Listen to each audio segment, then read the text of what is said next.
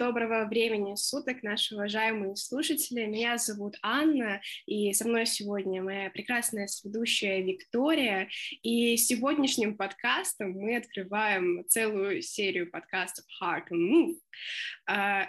А, знаете, э, слоганом нашего подкаста является прекрасная э, мысль и даже, наверное, идея о том, что есть десятки стран, есть сотни трудностей, тысячи перспектив, э, миллион тонкостей, но всегда есть куча мыслей о том, что у меня не получится, я не знаю, где брать информацию, мне кажется, это невероятное и недостижимое, поэтому мы для вас нашли одно решение, это наши подкасты Hard Move.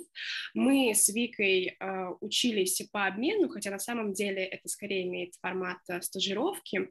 Э, более чем полгода Вика училась в Германии, я училась в Турции, и за это время мы на самом деле увидели огромное количество стереотипов об учебе за границей. А, нам поступало огромное количество вопросов по поводу, как построен учебный процесс, как подавать документы. А, и сегодня мы начинаем открывать нашу серию подкастов а, топом 5 вопросов. Это самые базовые, самые ключевые. И на самом деле в нашем подкасте мы будем обсуждать тонкости поступления в университет за границей не только в качестве вот, студента по обмену или Erasmus, но и в целом поступление на бакалавриат, на магистратуру в 2022 году. А, будем обсуждать, каким визовым и финансовым сложностям нужно быть готовым, потому что я непосредственно столкнулась с финансовыми, Вика очень сильно прочувствовала, что такое визовый вопрос на себе. Будем обсуждать, какую все-таки страну выбрать для поступления, а, потому что у нас накопилось огромное количество коллег и друзей, которые будут рады поделиться с вами информацией о том, как учиться в их стране, как у них там налажен учебный процесс, тоже каким тонкостям, деталям нужно быть э, готовым. А, и немного, наверное, расскажем сегодня и будем э, развивать мифы о том, что учеба за границей — это что-то недостижимое, что-то нереальное, к чему нельзя точно коснуться.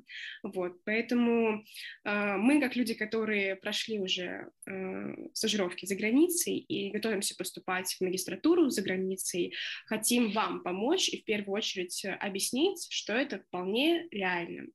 Но для начала моя сведущая Виктория представится и вообще расскажет про свой опыт и поделится с нами деталями ее учебы за границей. Да, друзья, еще раз всем добрый день, вечер, вне зависимости от того, в какое время суток вы слушаете этот подкаст. Меня зовут Виктория, я являюсь на данный момент студенткой четвертого курса бакалавриата а, университета имени Олега Емельяновича Кутафина МГЮА. Я юрист, как можно понять из названия университета. А, просто рассказываю это с надеждой на то, что нас послушают студенты не только из МГЮА. А, и да, буквально полгода назад, в феврале, а, я вернулась с полугодовой учебной программы в Германии. Я участвовала в данной программе в качестве программы «Семестр за границей». То есть это что вроде бы партнерской программы между моим университетом, то есть э, МГЮА и университетом в Германии, в котором я училась. Кстати, э, университет называется Европейский университет Виадрина. Возможно, многие о нем не слышали. Достаточно маленький локальный университет, но он очень френдли по отношению к интернациональным студентам. Я это полностью прочувствовала на себе. А, и да, на самом деле а, я очень сильно заинтересована сейчас, э, как Аня уже отметила, в том, чтобы а, помочь вам тоже побороть свои страхи и немного приблизиться к учебе за границей в каком бы то ни было формате, что стажировка, что, возможно, полноценная учеба, поскольку в первую очередь я год являлась э, руководителем волонтерского корпуса управления международного сотрудничества в своем вузе. Это как раз-таки а, тот орган в нашем университете, который занимается организацией всех этих программ. И также, да, ни для кого уже не секрет, что я тоже планирую поступать в магистратуру за рубеж, как и Аня. Так что я думаю, что сегодня у нас получится интересная беседа. А, я, наверное, тоже немного скажу а, прям парочку слов о себе и своем опыте. А, как я уже сказала, меня зовут э, Анна, и я тоже учусь на четвертом курсе международного правового факультета в МГУА имени Кутафина. И в прошлом году, в августе, я начала учить турецкий язык и поняла, что хочу полностью окунуться в эту культуру, прочувствовать на себе и все-таки выучить язык именно с практикоориентированной точки зрения, и поэтому подала документы на программу обмена в Турцию, и тогда мне поступало огромное количество вопросов, и скорее они были сформулированы как э, очень стереотипные а, в том аспекте, что почему ты выбрала Турцию, ты не боишься, ты не переживаешь. Спойлер, вот я всегда так отвечаю всем, наверное, ребятам, которые меня спрашивают, я в Анкаре чувствовала себя намного безопаснее, чем в Москве. Это вот просто один из стереотипов. Вот, я Э, в январе начала учебу в университете Белькент.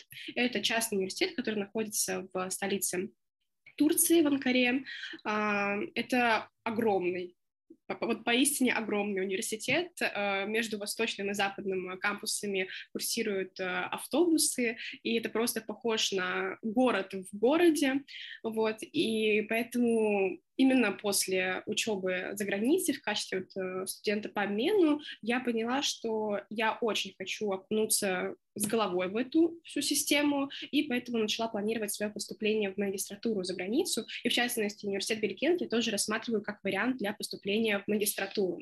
И вот с момента, как я только туда поступила, да, переехала туда, а, жила там а, больше полугода, вернулась в июне совсем недавно, а, я начала получать совершенно огромное количество однотипных вопросов, и мы постепенно переходим к основной части нашего с Викой подкаста сегодняшнего. И первый вопрос Вика, ответь, пожалуйста, возможно ли сейчас поехать учиться за границу? Вот в связи с сложившейся политической ситуацией, в связи с визовыми, финансовыми трудностями, вот ты вообще как планируешь э, поступать э, за границу на магистратуру? Ведь многие считают, что это совершенно нереально сейчас. Что ж, прямо начну отвечать на твой вопрос. А, возможно ли это в данный момент? Да, ты действительно правильно подчеркнула, что на самом деле сейчас а, обстановка на политической мировой арене, в том числе взаимоотношения Российской Федерации с другими государствами, не самые стабильные, но я отвечу на этот вопрос как да, да и да. Не потому, что я хочу в это верить, а потому что, честно говоря, а, за время учебы за границей и уже более чем полугодовалой подготовки к всему этому процессу а, я познакомилась, во-первых, с очень многими людьми, которые поступили в этом году. А, то есть а, я вижу это наглядно. Я не... Конечно, я не призываю не верить допустим, тому, что говорят вокруг, допустим, потому что, в принципе, 90% действительно России, возможно, просто сейчас, ну, в нынешней ситуации считают это чем-то нереальным в связи как раз-таки с теми проблемами, которые ты уже обозначила, то есть виза, бюджет, э, карты. Но э, я лично имею в своем окружении знакомых и также подписана на множество определенных аккаунтов с спецификой зарубежного образования, в том числе э, как возможно, многие ребята не знают, но я просто про это обозначу, что есть специальные даже агентства, специальные люди, тьютеры, наставники, которые помогают вот, э, организовать этот процесс наиболее правильно, и я каждый день практически мониторю эти все новости и вижу то, что постоянно из а, различных стран, в том числе и европейских, и азиатских, приходят оферы. Ну, то есть офер — это приглашение на образовательную программу. И, честно говоря, я не испытываю э, вот я я не считаю, что это невозможно в настоящий момент. Просто, конечно, нужно понимать, что э, стало труднее не поступить, стало труднее организовать вот эти вот э, некоторые моменты, касающиеся вот как раз-таки действительно Аня обозначила самые два важных вопроса. Это вопрос визы, а, так как мы сейчас регулярно видим в новостных сводках а, определенные заголовки, что, допустим, Эстония будет ограничивать учебные визы россиянам. Мы все знаем, что уже как более чем, наверное, года четыре в визу в США учебную и в том числе и иного типа визу в России мы получить не можем, либо огромные очереди, нужно ехать в соседнюю страну. А, и также, конечно, это а, ситуации финансовые, то есть ситуации с картами, я думаю, об этом мы с Аней поговорим чуть позже, но, честно говоря, а, я хочу сказать, что на самом деле из всех данных, а, казусов, есть выходы на данный момент. И, возможно, ребята, вот это мое личное мнение, стоит воспринять эту ситуацию, конечно, не как какой-то подарок, это, безусловно, не подарок для нас, но а, конкуренция очень сильно сейчас снижается, поскольку многие люди считают, что на данный момент это невозможно, и я вам советую подумать только о себе, думать своей головой в первую очередь и верить фактам, не верить громким заголовкам, а действительно полагаться на проверенные источники и на реальных людей. Держу мысль Вики, потому что я тоже вижу огромное количество вот информации о том, что сейчас нереально поступить за границу, но при этом у меня есть хорошие знакомые, которые уже в этом году тоже получили оферы э, на учебу на магистратуре за границу. И я бы скорее э, всю эту ситуацию, знаешь, как Вика рассматривала, как э, утверждение в своих собственных намерениях. То есть, если ты правда хочешь, если для тебя это не просто мечта, а цель, и ты правда вот хочешь ей добиться, то даже эти трудности, они не особо чувствуются как трудности. То есть ты понимаешь, что да, это просто детали и тонкости, которые нужно соблюсти, но потому что это очень серьезный шаг, это очень серьезный процесс. И вот пока мы не перешли к следующему вопросу, ты затронула аспект организаций, которые помогают э, поступать ребятам за границу, да, они ведут прям полностью процесс. А как ты вообще к ним относишься? Потому что я недавно столкнулась с одной из таких организаций, а, у них был бесплатный вебинар, а, ну, такой небольшой спойлер, да, обычно такие организации берут очень большие деньги за индивидуальное сопровождение, то есть это от 100 до 200 тысяч рублей. Uh, у меня нет знакомых, которые брали, но как бы бесплатные вебинары таких организаций очень полезные. И вот я скажу честно, uh, такой вебинар мне немножко помог структурировать мои мысли, планы по поводу учебы за границей, потому что последние, наверное, пару недель я пребывала в полном хаосе. У меня в голове был полный фарс, я не понимала, с чего начать, вот как мне сделать лучше, что мне сделать нужно, нужно лучше, потому что у меня есть три приоритетных направления, куда я хочу поступать, и они совершенно разные, то есть три страны, которые я выбрала, они отличаются друг от друга, и я просто погрязла в огромном количестве университетов, возможностей, стипендий, тонкостей. И как бы мое отношение к таким организациям в целом хорошее, но мне кажется, просто стоит э, выбирать правильные организации. Лучше будет, если у вас есть знакомые, которые уже работали с той или иной организацией, но сразу брать вот индивидуальное сопровождение за большие деньги я, наверное, не советую, потому что вы точно не знаете, как организация будет себя вести, а, в вашем конкретном примере. Вот. Хотя, мне кажется, такие организации, как правило, не берут неконкурентоспособных студентов, то есть они берутся уже за кейсы, которые, правда, рабочие, где можно все-таки подкрутить так, чтобы и организация вышла в плюс, взяла вас как пример для своей работы, и вы были в плюсе, вы поступили. Вик, ты как думаешь по этому поводу? Ань, на самом деле, вот с тех пор, как я вообще поймала себя на мысли, что собираюсь поступать в магистратуру, я с тех пор уже на протяжении, наверное, месяцев восьми постоянно мониторю и прокручиваю эту мысль у себя в голове. Пока что скажу честно, я не, не знаю, буду ли я пользоваться услугами той или иной организации, агентства, можно назвать это как угодно, а, людей, наставников, которые помогают в, скажем так, с поступлением, с получением грантов, но я честно говоря, не отношусь супер категорично, а, допустим, к тому же самому полному сопровождению. Мне кажется, все зависит от запроса человека. Возможно, я даже рассмотрю этот вариант для себя, поскольку на четвертом курсе, работая на двух работах, ведя проекты, изучая два иностранных языка, сложновато немного организовать свой тайм-менеджмент, плюс а, иногда, когда у тебя уже нет права на ошибку, ошибку, извиняюсь, а, условно, я вот нацелена поступать только в 23 году, и позже я бы поступать не хотела, хотя до известных всеми событий я рассматривала поступление самостоятельно, а, допустим, не обязательно сразу после бакалавриата, там я думала брать копир, поступать, может, чуть позже, чтобы это было все осознанно. Сейчас я понимаю, что я бы хотела воспользоваться этим шансом раньше, и как такую правную ошибку у тебя нет, поскольку один какой-то неправильно собранный, допустим, портфолио документ или что-то неправильно в срок, э, не соблюдены дедлайны, и как бы твой шанс уже постепенно ускользает от тебя.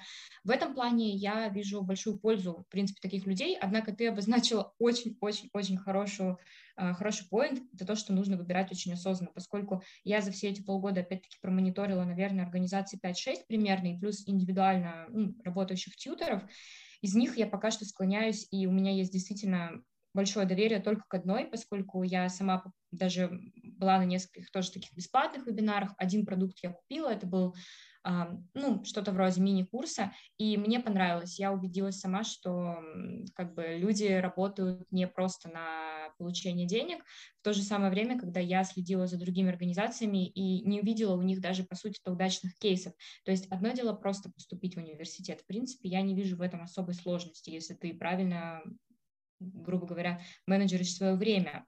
Но другое дело выиграть грант. Это действительно такая кропотливая работа, это действительно полное рассмотрение вот этой программы вплоть до, и нужна ли она тебе, нужен, нужен ли ты им этот анализ, он действительно очень трудозатратный, поэтому на самом деле скажу, что отношусь э, скорее положительно, чем отрицательно. Главное действительно тщательно отбирать, с кем ты хочешь работать, и понимать, что тебе это действительно нужно, если ты готов заплатить действительно большие деньги. Но я просто отмечу, что на самом деле, а, помимо вот многотысячного полного сопровождения, есть э, достаточно полезные, не супер дорогие продукты, такие как, допустим, онлайн-консультация. В принципе, если вам нравятся люди, вы можете купить у них консультацию там всего за несколько тысяч рублей, хотя бы, чтобы помочь, чтобы они помогли вам определиться с вашими направлениями, чтобы они, например, уже проанализировали ваш кейс вот сейчас на входе и дали какие-то рекомендации, а, как вы можете себя презентовать в итоге на выходе, когда уже соберетесь подавать, допустим, документы на определенные программы.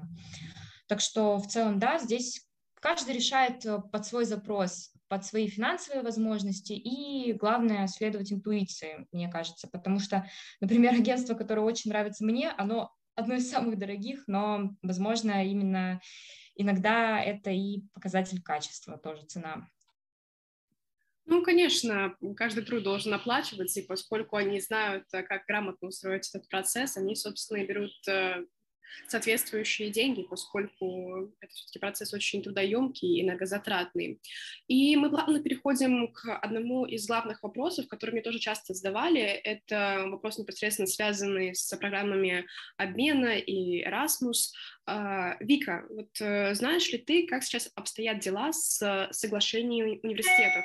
Потому что очень часто была информация в разных новостных источниках и между студентами она а, многих вузов гуляет, что европейские, в частности, вузы начали понемногу разрывать э, соглашения с э, российскими вузами, которые ну, предоставляли, если не упрощенный порядок да, учебы в данных университетах, то хотя бы а, один из видов вот, обмена студентами да, в качестве вот, семестра а, за границу, либо это было специальное соглашение, по которому ребята могли поехать в качестве Erasmus студентов, потому что все-таки все мы видели в начале июня новость о том, что а, вузам Российской Федерации не рекомендуется отправлять себе студентов по программе Erasmus. Вот как ты думаешь, это больше фейк? Встречалась ли ты с а, подобными новостями или, может быть, реальные кейсы знаешь?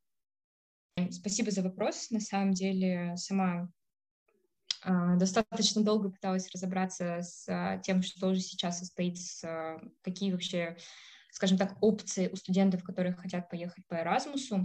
Я должна оговориться что на самом деле программу Erasmus просто для того, чтобы вы сами, ребята, которые пока что, допустим, про это мало знаете, не путались в дальнейшем, программы Erasmus, они подразумеваются как бы двух видов. Есть программа Erasmus+, о которой мы, в частности, сейчас а, говорили. Это программа, которая подразумевает собой возможность а, семестрового обучения а, за границей. То есть вы на полгода или возможность, э, есть также продление еще на полгода. Я когда училась, у нас многие иностранцы приезжали именно на год, а не на пол.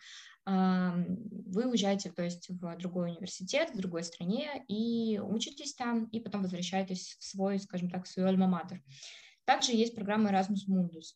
А, эта программа, скажем так, именно пост postgraduate, наверное, потому что она уже подразумевает свое получение именно степени магистра. Кстати, вы можете поехать также, если у вас уже есть степень магистра в России, если эта программа не запрещает.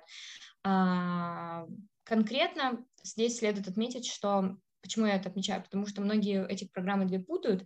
И вот что я могу сказать конкретно про Erasmus Mundus, это то, что а, на данный момент всего там программ а, около 130, наверное. Они делятся по направлениям, по различным специальностям, и какие-то из них продолжают функционировать, какие-то из них продолжают принимать российских студентов, продолжают выдавать гранты и стипендии.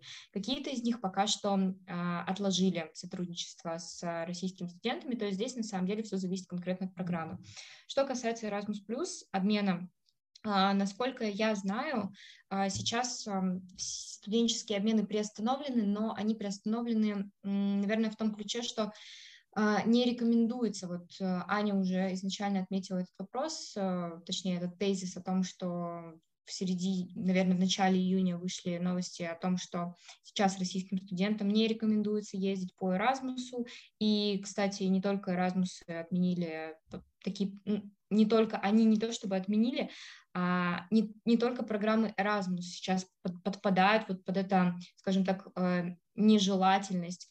А многие, наверное, слышали про немецкую стипендию ДААТ, которая распространяется не только на программу магистратуры, но также и на программу студенческого обмена. Так вот, а, краткосрочные программы, да, то есть такие же семестровые, они тоже были отложены. То есть в этом году студенты, которые прошли на эти программы, они, к сожалению, в Германию поехать на семестр не смогут.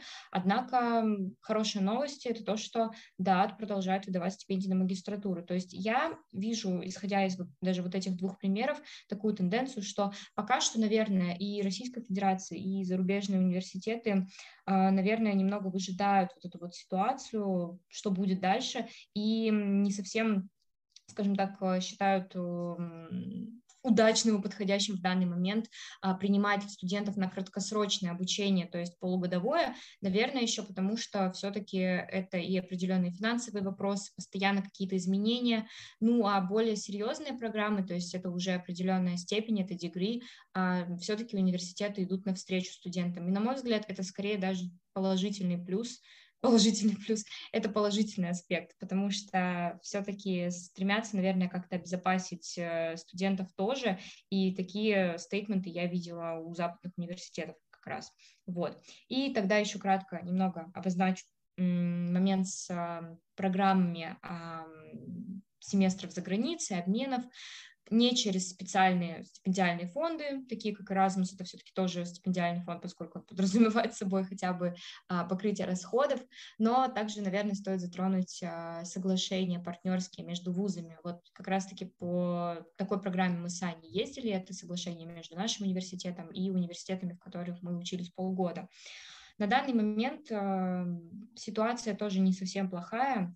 А, западные университеты, в том числе вузы Польши, Германии, Франции, они не отменили, а приостановили прием российских студентов по таким вот а, программам, предусмотренным соглашением, партнерским соглашением.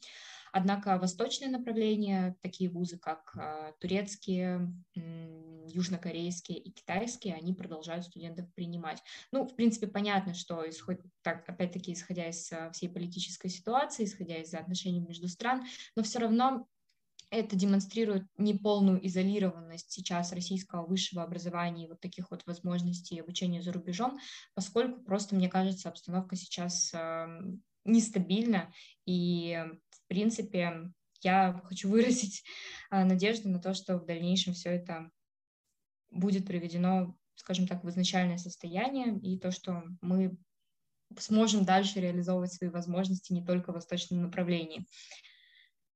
Все. э, Виктории, и вот скажу за турецкое направление, что университет э, Белькента, наоборот, только э, ждет с объятиями российских студентов, они очень хорошо к ним относятся, и, наоборот, очень ждут у всех ребят, поэтому просто немножко, наверное, сейчас сменен акцент, и предлагается студентам рассмотреть именно вот этот вектор учебы за границей в качестве студентов по обмену, и это весьма хорошие варианты. То есть я могу сказать, что я общалась с многими ребятами, которые ездили во Францию, в Германию, и когда я им рассказываю про Белькент, они даже начинают задумываться, не ошиблись ли они с выбором страны университета, потому что, э, вот знаешь, у меня даже сейчас возникает такое немножко чувство ревности. Я не знаю, ты когда про э, свой университет говоришь, у тебя есть оно или нет, мне как-то очень не хочется делиться информацией про Белькент с, ну, наверное, хорошей точки зрения, потому что он такой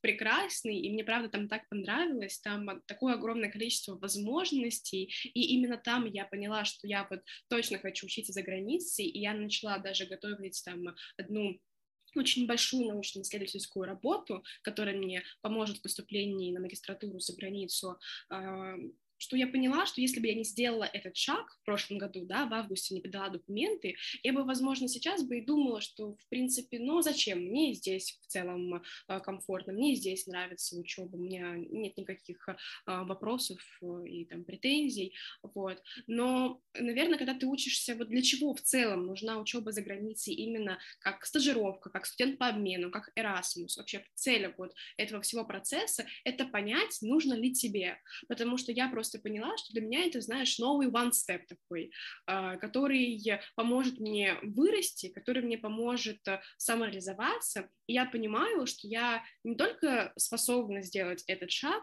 но у меня есть все возможности, у меня есть амбиции, и это будет очень грамотный шаг в дальнейшем там, для моей карьеры, для моего развития и так далее. Поэтому вот такая программа, она просто вам позволит понять, насколько вы к этому шагу готовы.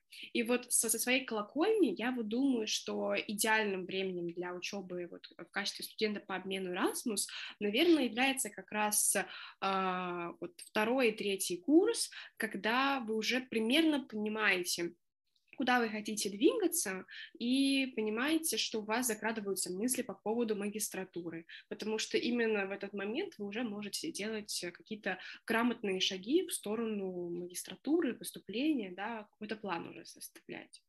И поэтому мы понемногу а, заканчиваем наш сегодняшний подкаст, а точнее его первую часть. Это такой небольшой спойлер, что стоит ожидать вторую часть, где мы поговорим уже конкретно про визовые и финансовые вопросы, потому что это, правда, очень большая тема, где мы можем очень долго ее раскрывать.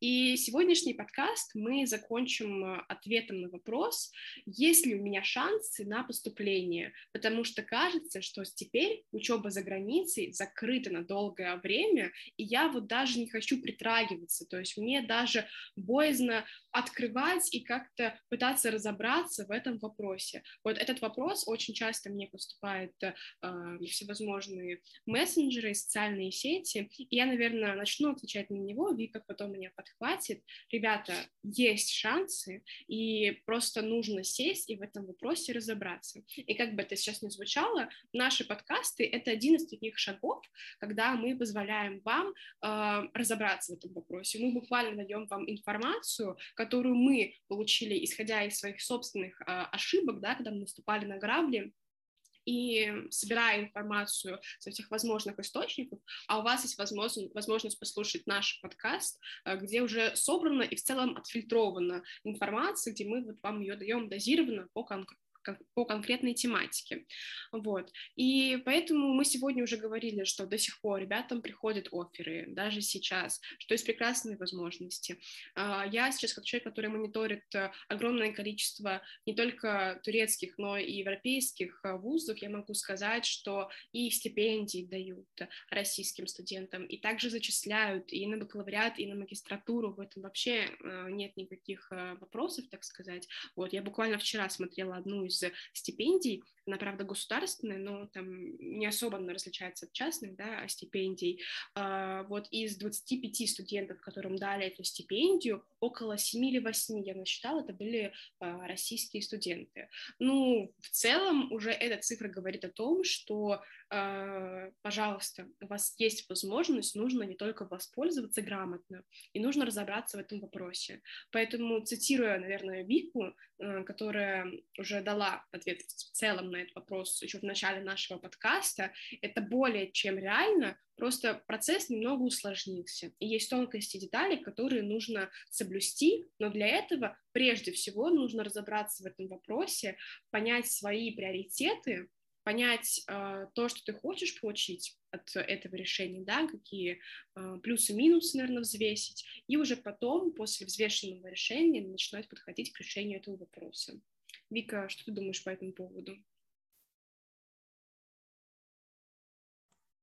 Тут на самом деле даже добавить нечего, поскольку только сама хотела упомянуть про то, что не только принимают студентов, но и выдают многочисленные стипендии, на самом деле, стипендии довольно щедрые.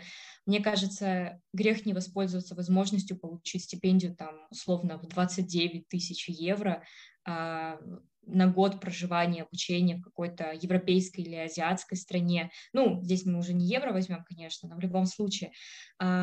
Лично знаю, недавно поделилась, э, скажем так, приятной новостью моя знакомая, что поступила в Милан со стипендией в 10 тысяч евро тоже. И она сказала лично, что да, у нее были сложности. Кратко просто обозначу, что пришлось человеку буквально за пять дней собирать вещи и лететь в другую страну, сдавать IELTS, собирать эти все документы очень быстро.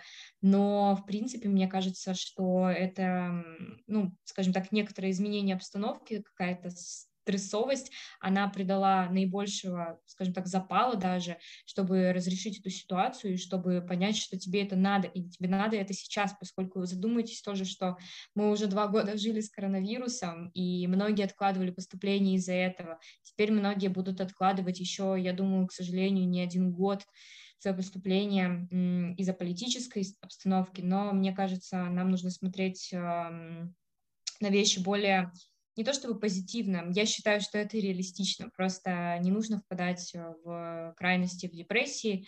А главное, лучше поймите, что попытаться всегда, всегда более выгодно, чем не попытаться и потом сидеть, терять э, время, если вы действительно, конечно, этого хотели, не потому что, э, не по другим причинам, скажем так.